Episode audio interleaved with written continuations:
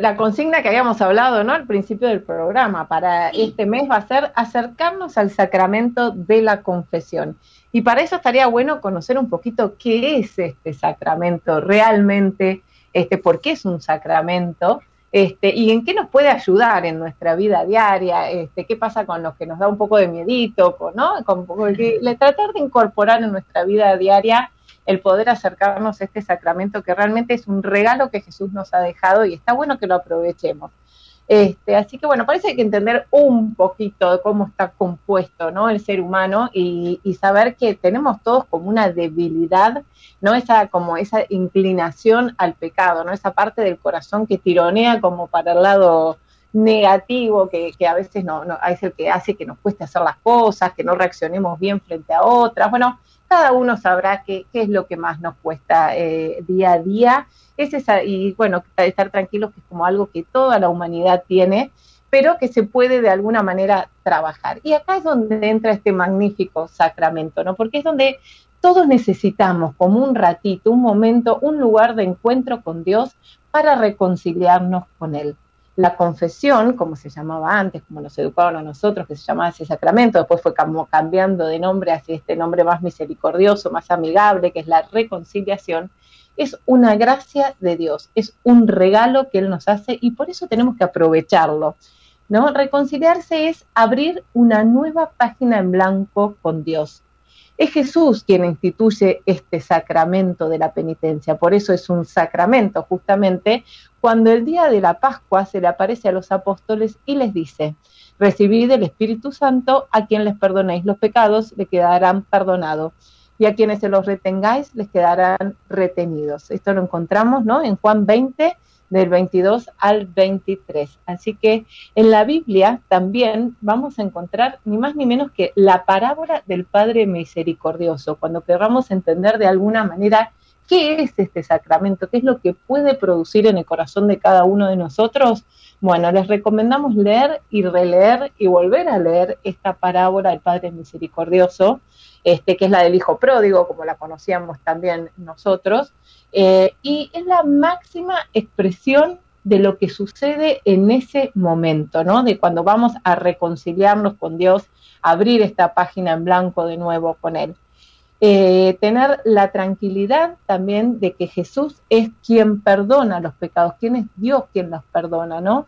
Y es solo Él quien puede perdonar los pecados. Dice, tus pecados te son perdonados.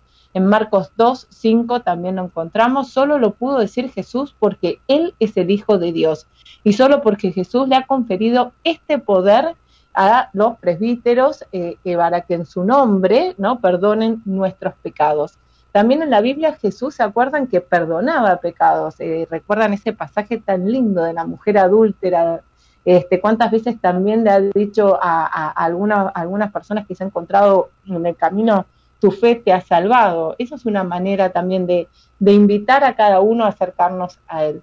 Los sacerdotes, por lo, por lo que conocemos y por lo que acabamos de mencionar, que es la tradición apostólica, han recibido este mandato de perdonar los pecados. Y eso es algo que nosotros también tenemos que vencer un poquito, porque hay mucha gente que le da mucha vergüenza o dice, bueno, pero yo le voy a contar a una persona que al fin y al cabo es tan pecadora como yo, este, mis pecados, sí. ¿Por qué? Porque por esta, eso, por esta tradición apostólica han recibido este mandato, pero tener siempre presente que en realidad el sacerdote es como el representante, pero quien me perdona los pecados es Dios.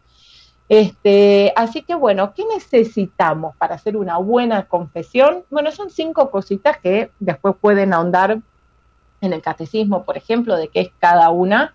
No, uno es empezar por el examen de conciencia. Eso, si ustedes googlean un poquito, van a encontrar, busquen en páginas buenas, en páginas católicas, este, todo como una guía que es para hacer un buen examen de conciencia.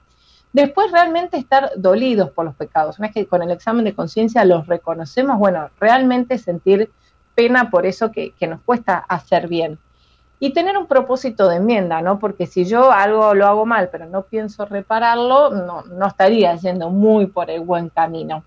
Después también decirle los pecados al confesor, que eso es a veces como la gran barrera, el gran límite. Y eso hay que entender que también cuando uno hace ese acto, ¿no? Y sobre todo que además lo hacemos muchas veces de rodillas también, y vamos contando todo, todo, todas esas tendencias, esas debilidades humanas que tenemos, ya nomás el escucharnos unos mismos, el poder expresarlos es lo que hace que, que ese corazón también se repare y se pueda poner de nuevo en blanco.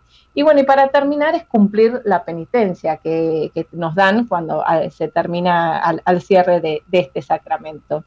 Así que bueno, cuesta, sí cuesta. Y también es un sacramento donde hay que usar mucho la inteligencia, porque a veces como eh, el sacerdote es una persona humana, hay mucha gente que se ha encontrado con malas experiencias, este, y demás, o sea, que creo que seguramente todos tengamos alguna anécdota negativa, pero bueno, usar la inteligencia y decir si, si quizás eh, con este sacerdote no, no, no sé, no me llegó tan, no, bueno, no, no fue tan bueno ese encuentro, no, no abandonar este sacramento, ¿no? Buscar otra persona que, que nos pueda ayudar, porque ellos además dan consejos que también nos sirven, este, siempre se produce como una pequeña charla donde el sacerdote aconseja con su experiencia, este, y bueno, realmente usarlo a, favor nuestro para de cara a, vivir la vida, ¿no? De cara a Dios de otra manera. Es realmente un sacramento lindísimo, lindísimo, lindísimo, que, que, hay que aprovecharlo, hay que, volver a, a, ponerlo de moda, digamos, ¿no? Este, porque realmente nos sirve, nos abre la puerta a la gloria de Dios. Absolutamente. Excelente.